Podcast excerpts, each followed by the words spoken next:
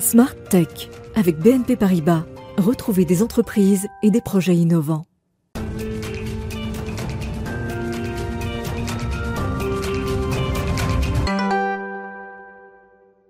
Bonjour à tous et bienvenue dans Smart Tech, l'émission qui pousse les portes de l'innovation et interroge la nouvelle société numérique. Vous nous regardez en direct sur la chaîne Bismart le matin à 11h. Aujourd'hui, je vais commencer par euh, la création d'un nouveau campus autour de la santé. Il s'agit de rassembler euh, les forces économiques et intellectuelles pour euh, relever les défis de demain en matière de santé, d'e-santé aussi. On en parle donc dans l'interview avec le professeur Antoine Ténière dans quelques instants. Et puis le cœur de cette émission lui sera dédié à la bataille qui se mène en ce moment contre l'obsolescence logicielle. J'aurai deux combattants en plateau. Et puis enfin, on retrouvera notre rendez-vous des applications avec une sélection euh, testée et approuvée pour euh, cuisiner vite et bien. Et on conclura Smartech par une innovation pour demain qui devrait changer euh, la manière dont on peut détecter le Covid-19 avec des résultats plus efficaces qu'aujourd'hui en seulement 30 secondes. Mais tout de suite, donc c'est l'interview. On va parler de ce campus géant pour l'innovation en santé.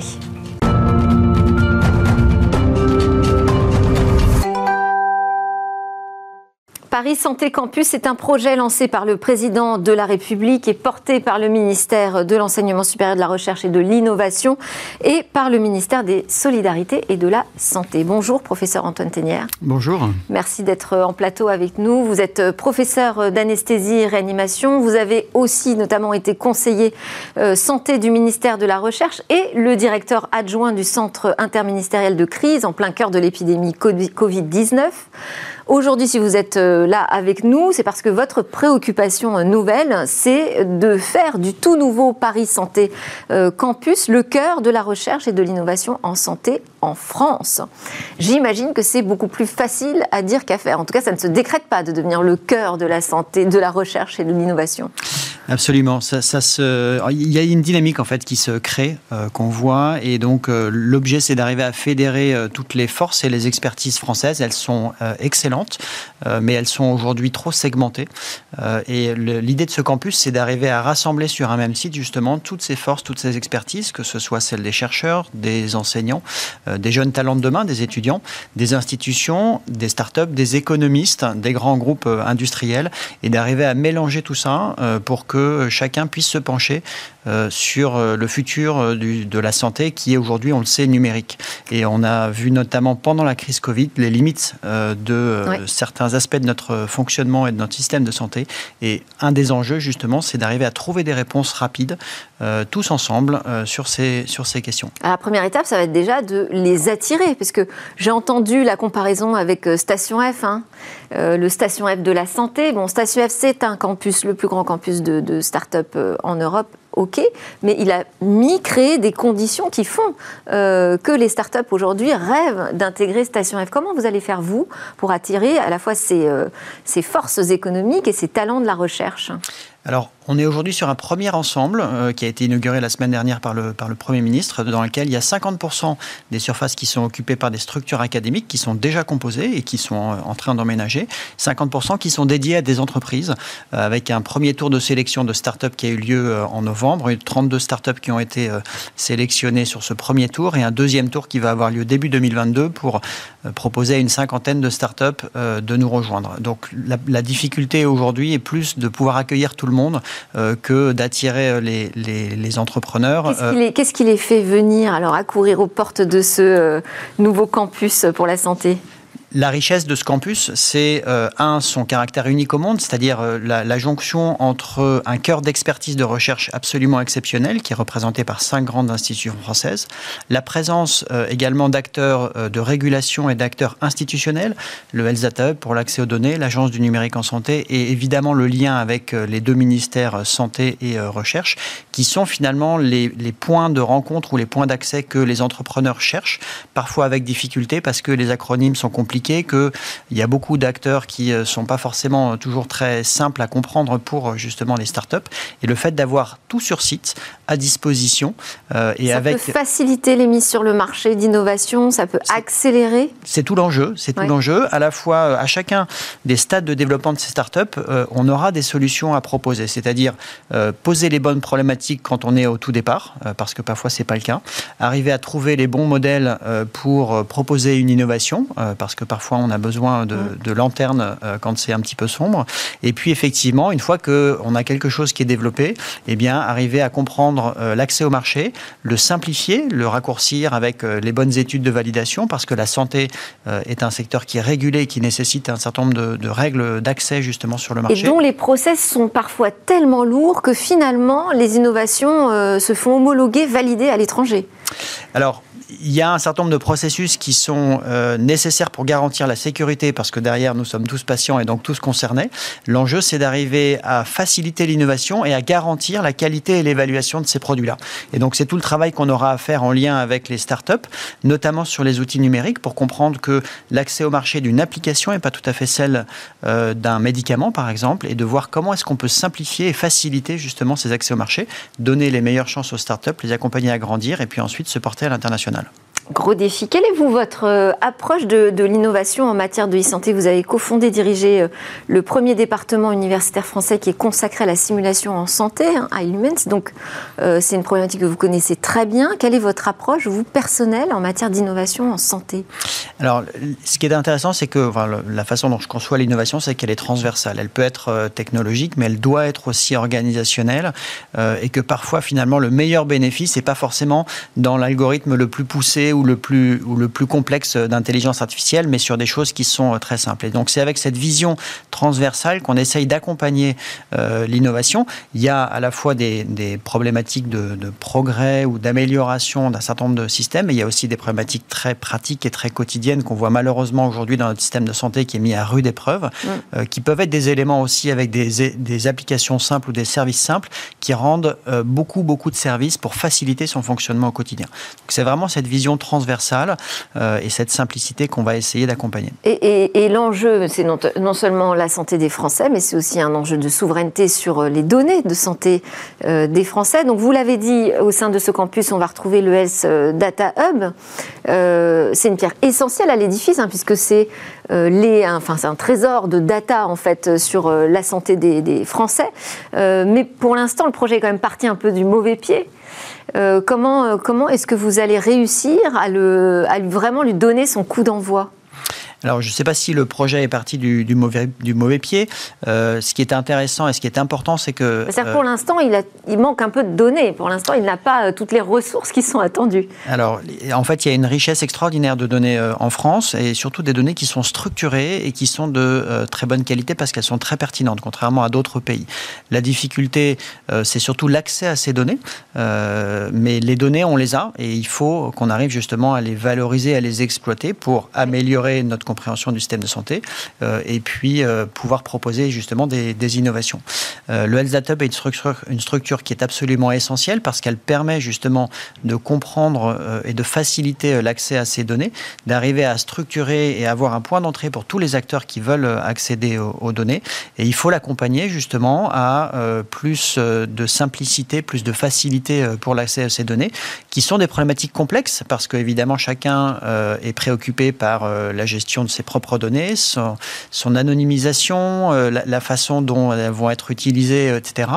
Paradoxalement, évidemment, il y a une très grande vigilance de chacun sur les données de santé, alors que la vigilance sur les données très classiques, qui parfois donnent des informations très claires sur la santé, n'est pas du tout la même. Euh, je pense par exemple euh, aux données de transport ou aux données de déplacement euh, ou aux données sur les réseaux sociaux finalement.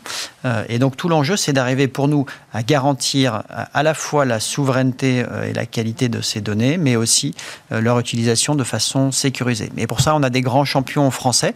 vous avez vu récemment que de grands industriels s'associent pour faciliter ou pour structurer ou pour sécuriser les, accès à la donnée.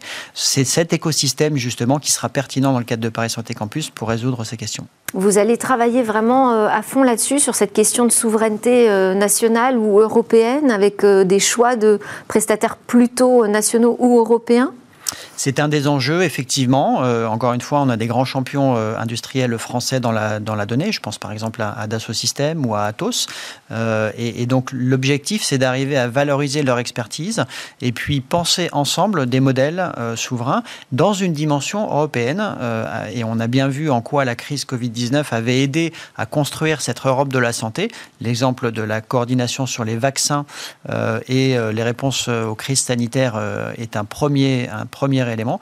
Et l'objectif, justement, c'est que le numérique en santé puisse se penser à l'échelle européenne. Merci beaucoup, professeur Antoine Ténière, donc directeur général du nouveau Paris Santé Campus, pour ces explications. On vous souhaite surtout bon courage parce que les défis sont majeurs en matière de santé pour la santé de demain. La suite, c'est une installation en 2028 au Val-de-Grâce, une adresse symbolique, donc l'ancien hôpital d'instruction des armées. À suivre dans Smart Tech, euh, on enchaîne avec euh, notre talk. On va euh, parler de l'obsolescence logicielle qui est désormais dans la ligne de mire.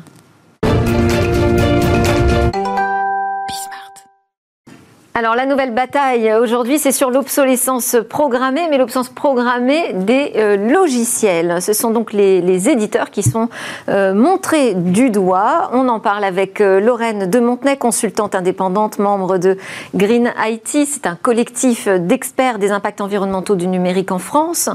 on vous a déjà reçu, mais je rappelle que vous réalisez un benchmark sur la maturité des entreprises quant au numérique responsable.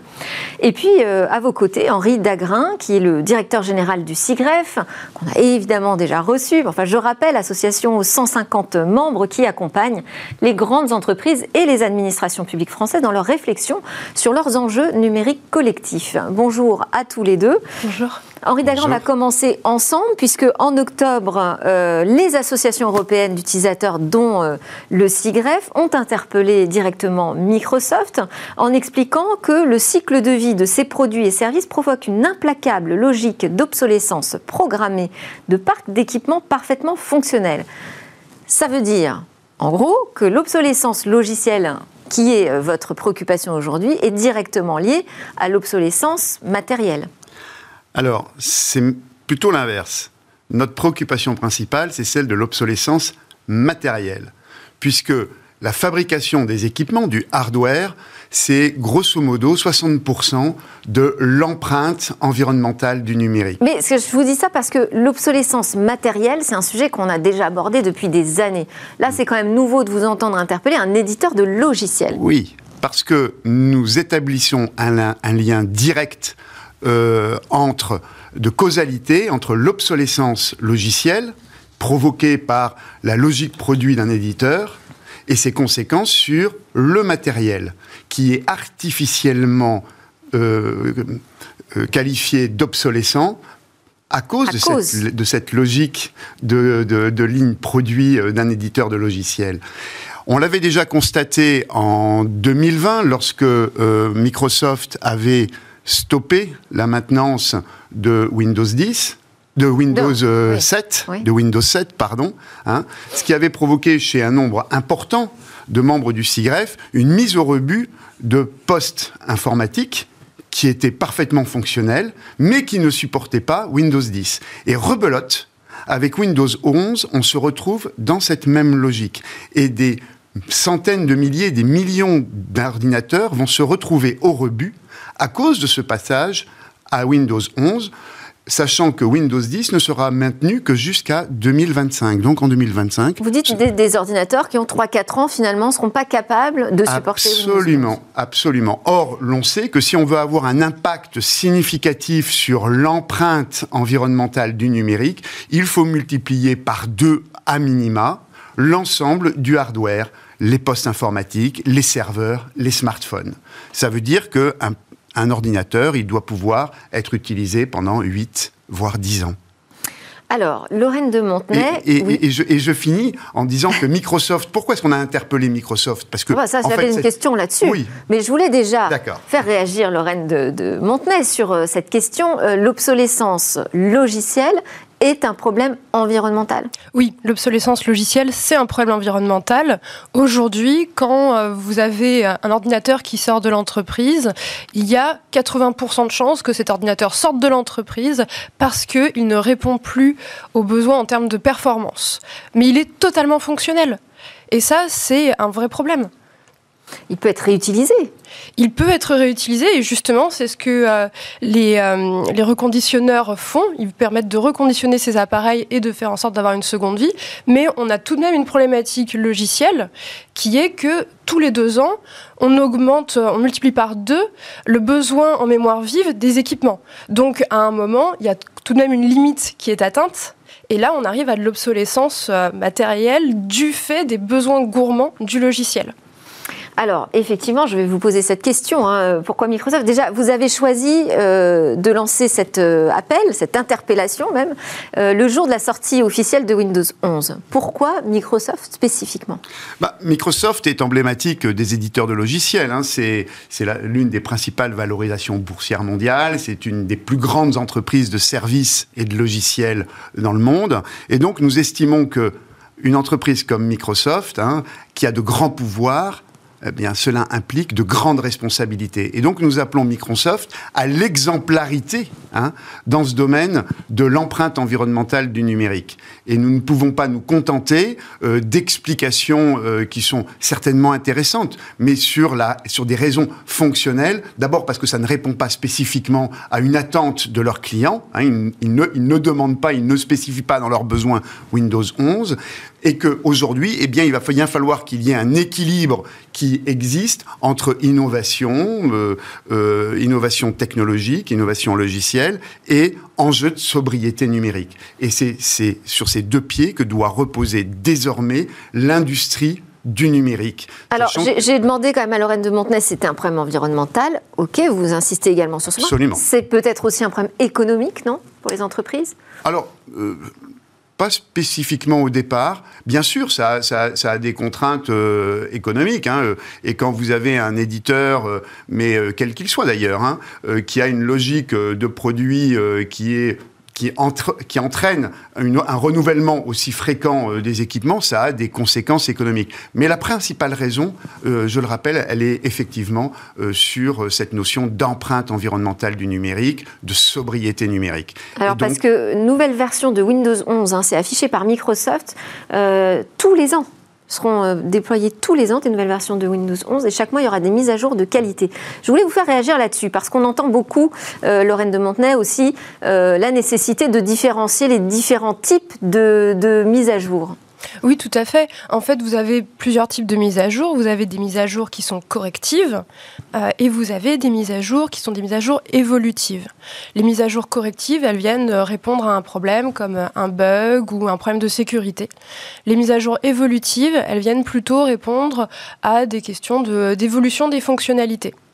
La vraie, raison pour laquelle on a besoin de distinguer ces mises à jour, euh, c'est parce que en fait, on se retrouve souvent bloqué en termes de performance à cause de mises à jour évolutives dont l'utilisateur euh, n'a pas besoin.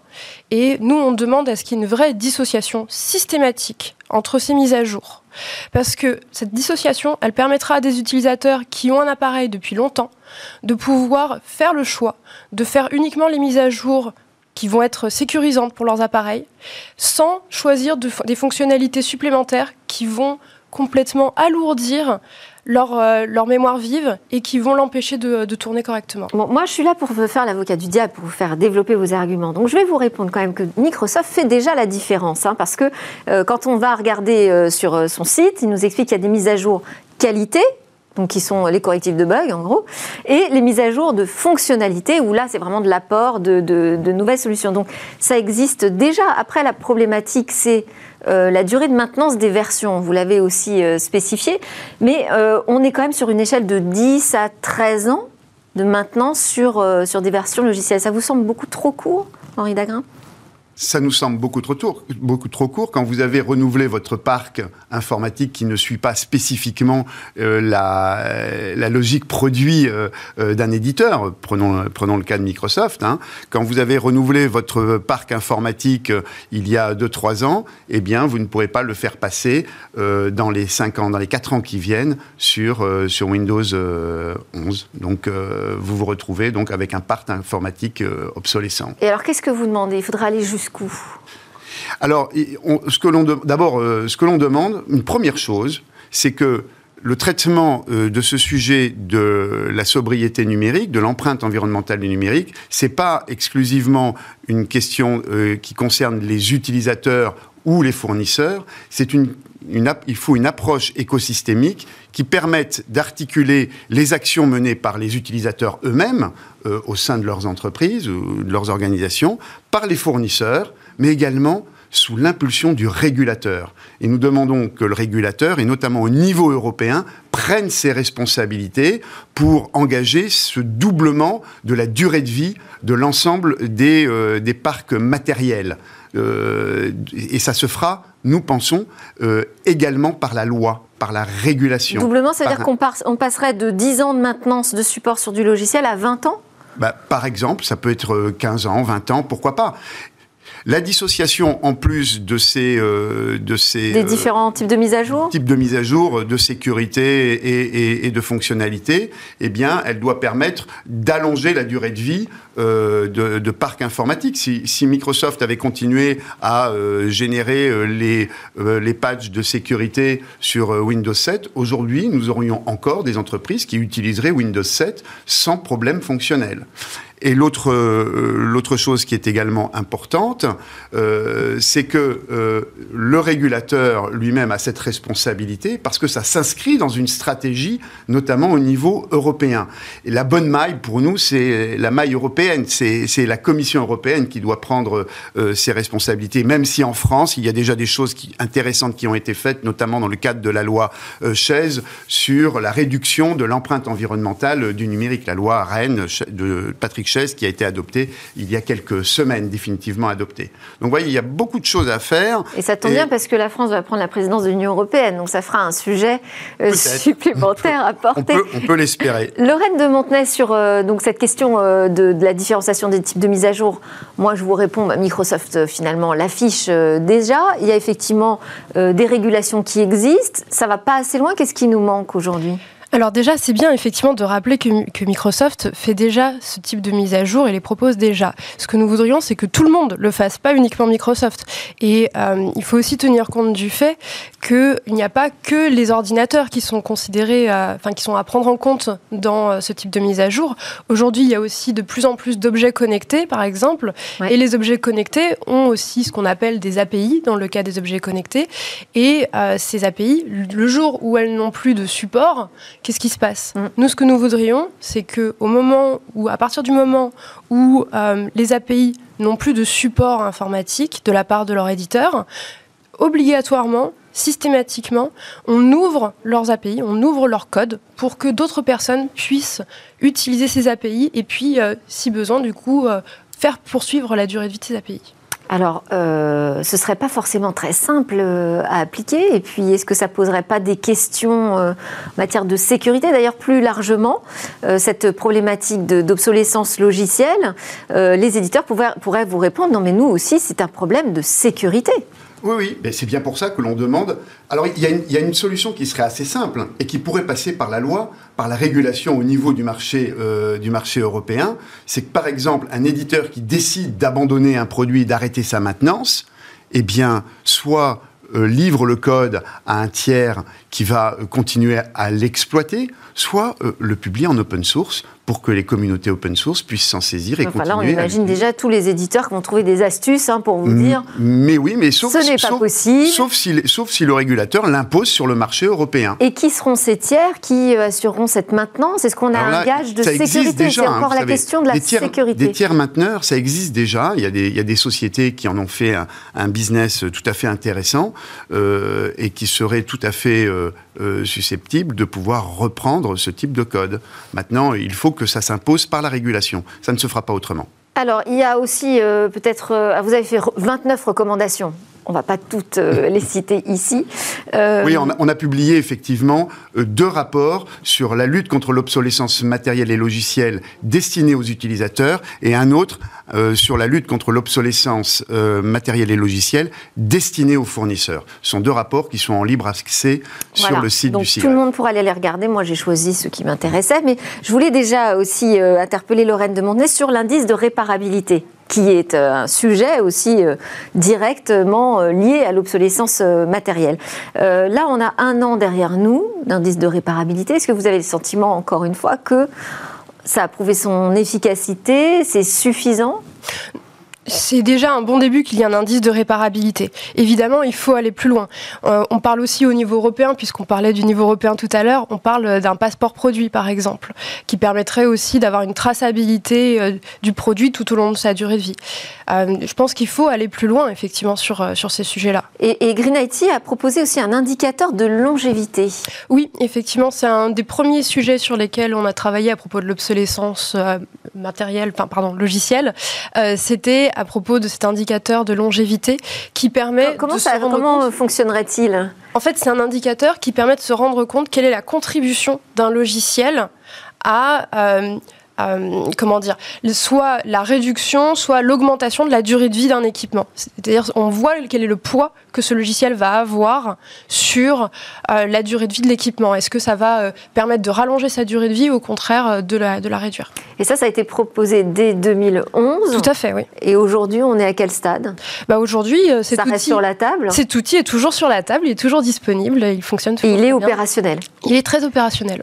Alors, du côté des propositions du SIGREF, d'ailleurs pas seulement, hein, des associations d'utilisateurs au niveau européen, c'est ça? Mmh, Absolument. On travaille euh, beaucoup avec euh, nos partenaires, euh, les associations sœurs du SIGREF, que ce soit en Allemagne, aux Pays-Bas, en Belgique, en Italie. Alors moi j'ai noté un, un, point qui me semble intéressant, c'est d'encourager la modularité des logiciels. Expliquez-nous. La modularité des logiciels, ça permet à l'utilisateur de choisir ce dont il a besoin et de laisser de côté, de ne pas acquérir ce dont il n'a pas besoin.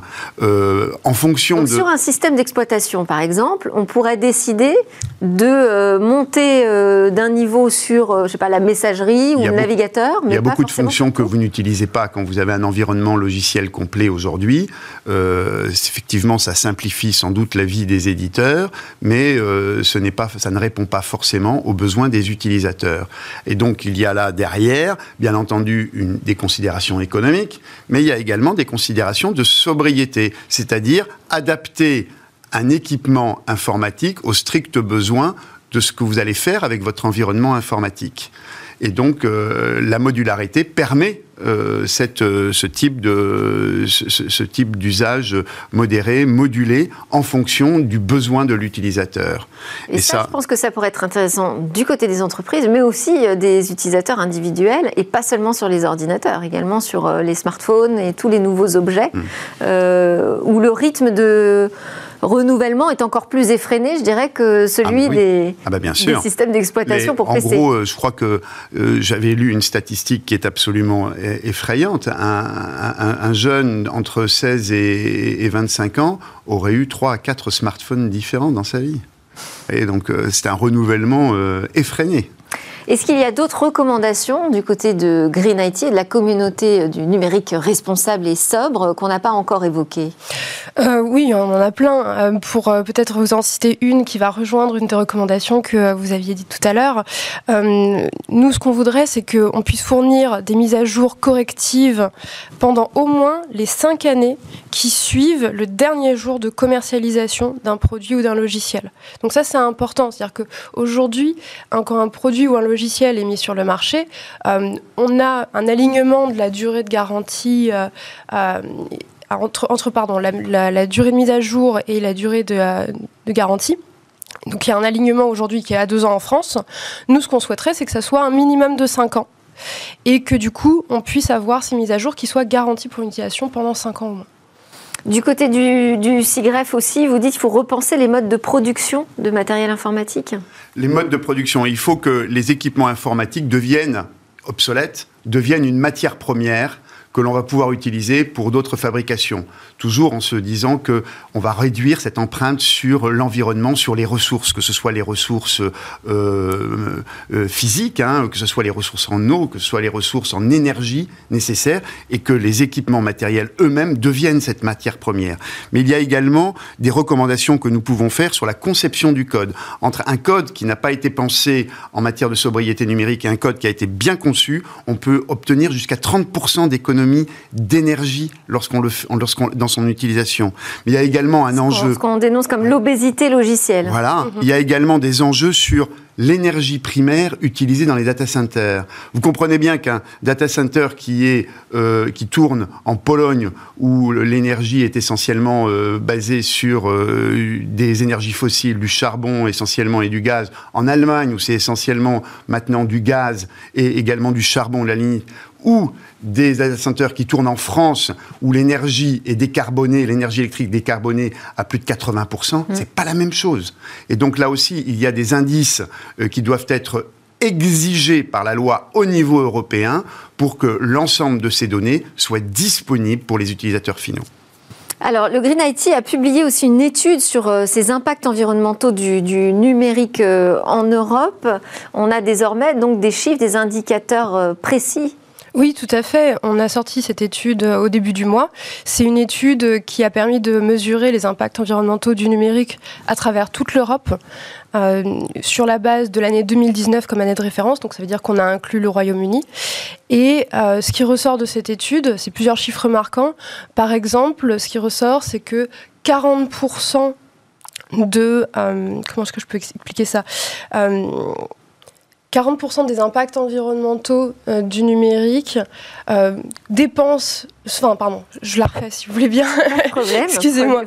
Euh, c'est pas forcément simple à expliquer. Vous avez ce qu'on appelle les limites planétaires. Oui. Et ces limites planétaires représentent, euh, comment dire, une limite qu'on ne doit pas dépasser, au-delà desquelles on, on, est au-delà de ce qu'on peut euh, respecter. On a une dette. Voilà, on a une dette.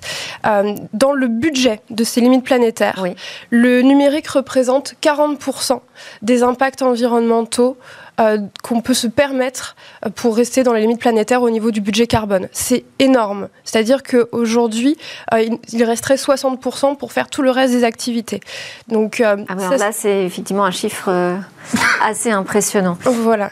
Bon, on n'aura pas le temps de détailler toute l'étude, on arrive à la fin de, ce Tech Talk ensemble. Euh, en tout cas, voilà autant d'éléments dont pourront se saisir les candidats à la présidentielle. Et nous avons appelé dans une plateforme programmatique Convergence numérique 2022, avec une fiche notamment sur la sobriété numérique et l'empreinte environnementale du numérique. Voilà qui dit, vous avez toutes les informations à disponibilité. Merci beaucoup Henri Dagrin, délégué général du SIGREF et Lorraine de Montenay, consultante et membre de greenIT.fr. Juste après la pause, on se retrouve pour une sélection d'applications très gourmandes.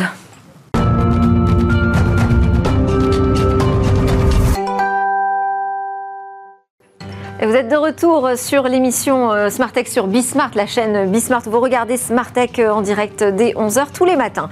Alors, dans cette deuxième partie, on va partir à la découverte euh, d'un nouveau protocole qui pourrait changer la façon dont on détecte le virus Covid-19, même en petite quantité et presque instantanément. Mais d'abord, c'est l'heure de notre rendez-vous avec les applications et Baptiste Michel, le cofondateur de BAM, qui passe en revue les meilleures applications mobiles pour nous. Bonjour Baptiste. Bonjour. Merci beaucoup pour euh, tout ce travail que vous fournissez pour Smartech. Alors, à quelques jours de Noël, là, vous nous avez mijoté une euh, sélection d'applications mobiles pour cuisiner, cuisiner comme un chef, hein, si possible, mais aussi pour se nourrir plus sainement, puisqu'on va être autour des excès du réveillon. C'est un sujet important. Bien sûr. Alors, on commence par une app originale qui permet de ne plus déjà se tromper dans les grammages. Oui, c'est une app indienne qui s'appelle Cooked. Et généralement, quand on suit une recette, elle est prévue pour 2, 4, 8 personnes. Et nous, à chaque fois, ça diffère. Et là, cette appli, ce qui est génial, c'est qu'elle euh, elle va faire la conversion pour nous. Euh, en donnant euh, les, bons grammes qu'il faut avoir pour chaque ingrédient, pour ne pas se tromper. Donc, c'est une super app. sinon, il y a une autre app qui s'appelle Joe, que j'aime beaucoup parce qu'en fait, le principe est très simple. On ouvre l'app, on dit ce qu'on, les recettes qu'on veut faire sur la semaine ou, ou même à 3-4 jours. Ça nous crée une liste de courses automatique il n'y a plus qu'à appuyer sur le bouton commander et les courses sont livrées. Donc c'est vraiment super pratique et euh, ça marche très très bien. Et à l'inverse, il y a une autre app qui s'appelle Frigo Magique. Bon, déjà le nom, moi je trouve super. et Frigo Magique, euh, bah, cette fois-ci, ça vous permet de trouver des recettes avec des ingrédients que vous avez déjà dans votre frigo ou dans, vos, dans votre cuisine, quoi. Donc c'est non, c'est une super app. Ok. Après, il y a euh, les robots, on en parle beaucoup dans Smart Tech. Oui, alors les robots, euh, le Thermomix euh, notamment, et les autres. Alors il y a une, une app qui s'appelle CookOmix qui permet en fait de partager des recettes. C'est une communauté qui est, qui est très très qui est très très forte en fait. La communauté des gens qui, qui utilisent ces robots. Donc on partage des recettes, des astuces et, et même enfin des astuces d'ailleurs pour savoir bien utiliser le robot. Donc c'est c'est super. Et puis après il y a toutes les apps très connues de recettes. Euh, Il y a Marmiton, il y a 750 grammes, Oui. il y a Recette Tech Bon. euh, qui sont des Ça, ce sont les grands classiques. des grands classiques, mais moins classiques et qui aident énormément. Euh, Il y a une application qui s'appelle Cuisiner pour bébé. Euh, parce que c'est vraiment pas évident, notamment au moment de la diversification alimentaire, Oui. de savoir euh, ce qu'on peut cuisiner, ce qu'on peut pas cuisiner, dans quelle proportion. Ça aide beaucoup les parents. Euh, moi, ça m'a beaucoup aidé sur, les, sur les mois derniers. Alors, on va parler, euh, justement, pour parler des bébés, on va parler des applications qui permettent de manger un peu plus sainement. Bah, la première qui me vient en tête, c'est une application qui s'appelle Vegup. Euh, c'est une application Pour les de recette, véganes. mais pour les véganes et, euh, et les veggies. Euh, c'est aussi une communauté et c'est super. Et il y a d'autres apps qui un petit peu différentes. Il y en a une qui s'appelle Potager City. Ça permet en fait de se faire livrer directement des produits frais, euh, de- en fait en lien avec les producteurs. Euh, donc c'est un panier chaque semaine. Et il y a une autre un peu dans la même veine qui s'appelle Hors Norme. Euh, même principe, sauf que là, en fait, c'est des fruits et des légumes qui n'ont pas été sélectionnés par la grande distribution parce qu'ils sont trop petits, trop grands, euh, ils sont pas une bonne forme. Alors qu'en fait, Pas la bonne couleur. pas la bonne couleur, Ouais. euh, alors qu'en fait ils sont super bons. Et mais pareil en termes de gaspillage alimentaire, c'est une application qui est euh, qui est très très pratique quoi. Euh, voilà. Et puis euh, il y a aussi évidemment on peut ne, on est obligé de citer Yuka Oui. qui permet de savoir, de scanner directement les produits, de savoir quelles sont les compositions. euh, de... Ça, ça permet de rester en éveil effectivement sur, Ouais. sur ce qu'on met dans son assiette. Alors, il y a également aussi tout un tas de jeux sur smartphone où on peut se prendre pour un chef. Oui, alors les plus connus s'appellent World Chef ou Cooking Diaries. Euh, là, l'idée, c'est très simple, c'est des jeux de stratégie, euh, mais autour de la construction et de la création de son propre restaurant. Donc, euh, on crée son restaurant, le nom, la décoration, des recettes. Ça permet de découvrir des recettes d'ailleurs. Et, et après, on essaie d'étendre son empire de, de chef restaurateur à travers, à travers les, les- les jeux. D'accord. Bon, une façon ludique de s'intéresser Ouais. aussi euh, au sujet. Exactement. On va parler de trois applications. Alors vraiment, on va dire pour les plus euh, mauvais, moins doués d'entre nous avec la cuisine. Ouais, alors Epicurious, euh, que j'ai testé et qui, euh, il n'y a pas longtemps là, et en fait, euh, alors pareil, il y a des recettes, des tutos, mais surtout, ils ont une fonctionnalité qui est géniale, qui est un timer intelligent. Ça fonctionne sur son smartphone ou sur une euh, smartwatch. Et quand on fait la cuisine et qu'on se dit, OK, à quel moment, en fait, il faut que je retourne euh, Ah, oui. euh, mon saumon ou mon steak, on ne sait jamais vraiment. Et donc là, en fonction de la recette qu'on veut faire, euh, ça nous dit à quel moment il faut qu'on retourne l'aliment, à quel moment il faut qu'on s'arrête, et ça donne aussi des points de contrôle sur à quoi ça doit ressembler euh, pour savoir si c'est cuit ou non. Génial. Donc c'est vraiment, Là, on est vraiment pris par la main. Là. on est vraiment pris par la main. Et il y a une autre app qui prend encore plus par la main qui s'appelle SideChef. Euh, il y a cette même fonctionnalité et en plus on décrit mais pas à pas. Il y a des photos, des vidéos. Il n'y a pas un geste qui n'est pas décrit dans, euh, dans, pour, que, pour que le cuisinier en herbe s'en sorte. La dernière, Euh, elle, elle est plutôt pour euh, les connaisseurs. Kitchen Stories. oui. Ça, c'est plutôt pour des gens qui sont qui aiment faire la cuisine et qui aiment prendre leurs plats en photo pour les partager ensuite. Donc ça explique comment bien prendre un plat en photo. D'accord. Ah oui, c'est vraiment pour les Instagrammeurs. Bon, on va terminer, parce qu'on est à Noël, par votre application coup de cœur. Santa Radio. Euh, alors Santa Radio, c'est euh, une application où il y a une playlist avec toutes les chansons de Noël, passées, présentes. Euh, ça peut marcher pour toute la soirée. Et euh, je vous la recommande, c'est assez, euh, c'est assez marrant. Ça fatigue pas trop? Ça, non, ça va aller. Ok, merci beaucoup Baptiste Michel, donc cofondateur de BAM, un spécialiste euh, du monde mobile. Et merci encore pour toutes vos sélections. Je vous souhaite un joyeux Noël en musique. Merci beaucoup. À suivre dans Smart Tech, on parle de demain, une nouvelle façon de détecter le Covid en 30 secondes.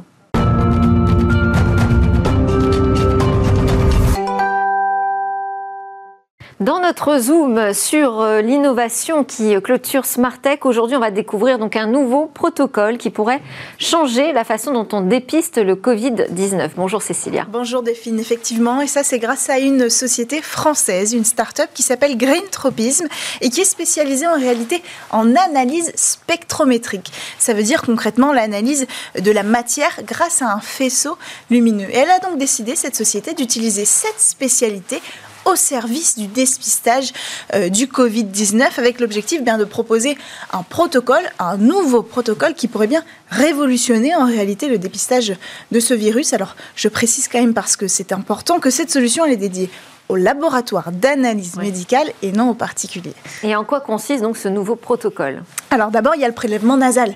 On le connaît comme pour le test antigénique ou le test euh, PCR, un coton-tige dans le nez et on récupère un petit échantillon. Ça, ça change pas. Malheureusement, effectivement, parce que c'est pas extrêmement agréable. Bon. Euh, ensuite, il, vient euh, l'ingrédient magique. En fait, on va ajouter, grâce à une pipette, une goutte de liquide qui contient des microparticules d'or sur ce prélèvement. Et là, on envoie le tout à la spectrométrie. Donc le spectromètre va projeter un flash, un laser sur le prélèvement.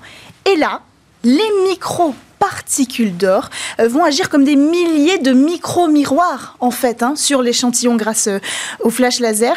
Et elles vont multiplier la lumière, amplifier le signal qui va être euh, euh, qui va permettre d'identifier la présence du virus. C'est important parce qu'au début de l'infection, par exemple, il n'y a pas beaucoup de traces de marqueurs du virus. C'est très difficile euh, de l'identifier, donc il faut amplifier ce signal. Une fois ces signaux identifiables, c'est l'intelligence artificielle, encore une fois, qui va donc faire son œuvre pour analyser tout ça. Mais les microparticules d'or, elles font si bien leur travail d'amplification euh, qu'il a fallu mettre au point une intelligence artificielle encore plus performante. Il a fallu booster la capacité d'analyse. C'est ce qu'a fait la société. Elle a créé son propre logiciel euh, d'identification. Et donc tout ce protocole, c'est-à-dire la spectrométrie, les microparticules d'or et ce logiciel d'identification, ont permis à cette société de mettre au point euh, une solution de dépistage qui fait son œuvre en seulement 30 secondes. Il faut seulement 30 secondes pour identifier le virus du Covid-19.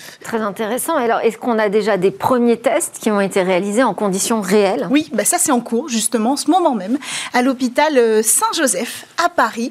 Ils sont en train de réaliser ces premiers tests grandeur nature. L'objectif, désormais, bah, c'est de passer à la mise au point d'un kit commercialisable pour ces laboratoires euh, d'analyse. Euh, la date euh, fixée, c'est pour le semestre 2022, le second semestre 2022 précisément, après bien sûr l'approbation des autorités sanitaires européennes. Bon, a priori, deuxième semestre 2022, on espère quand même que le besoin en analyse et en dépistage du virus sera diminué d'ici là. On croise les doigts. Je ne sais pas, je ne suis pas si sûre, mais oui, on peut l'espérer. Merci beaucoup, Cécilia Sévry. Merci à tous de nous avoir suivis euh, ben, sur Bismart euh, à la télé, évidemment, mais aussi sur le web et les réseaux sociaux. On vous donne euh, rendez-vous demain pour la suite de nos discussions sur la tech. On va faire notamment un grand débrief de l'actualité. Et puis, vous verrez, en introduction, je démarrerai aussi avec une proposition de co-construction d'une loi pour lutter contre la surexposition des enfants aux écrans. En attendant, je vous souhaite à tous une excellente journée.